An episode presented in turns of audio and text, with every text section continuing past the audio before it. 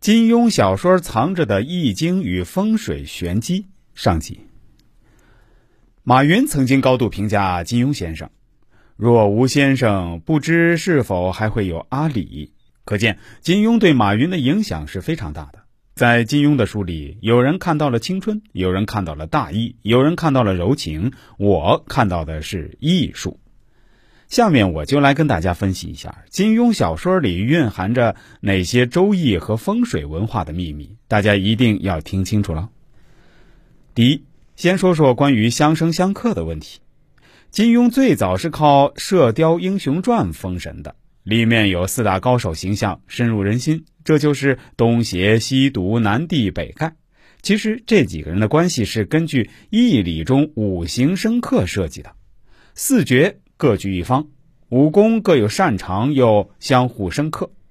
南方火克西方金，西毒欧阳锋最怕南帝段王爷的一阳指，看见就躲。北方水克南方火，南帝段王爷最佩服的是北丐洪七公。西方金克东方木，东邪黄药师最不喜欢惹西毒欧阳锋。当然，还有一个人很关键，那就是中神通王重阳，在第一届华山论剑的大战中力克四绝，拿到天下第一。可惜不久就旧伤复发，气绝而去了。王重阳之死蕴含一个道理：天道既满。不管小说还是现实，家事还是政治，事物总是相互制约的。当你达到了顶点又无所制约的时候，老天会有安排的。第二，再来说说关于阴阳的转化。天有日月，人分男女，阴阳相随，吉凶相对。我们这个世界是二元对立的，阴阳构成了这个世界，而阴阳又不停的转换。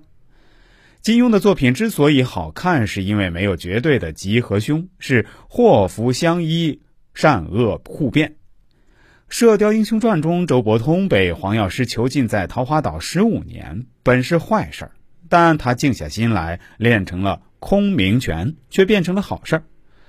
郭靖落入欧阳锋手中，备受折磨，但在欧阳锋的逼迫之下，他的武功反而突飞猛进。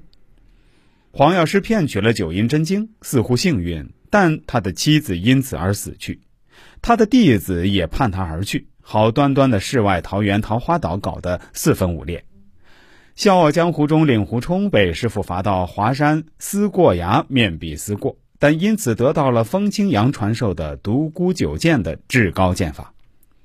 《倚天屠龙记》里的张无忌被朱长岭逼到了跳崖，但大难不死，在山洞里学会了九阴真经。所以，人在悲观时候要坚忍，坚持总会看到希望。人在乐观的时候要谨慎，骄傲自大则会沉沦。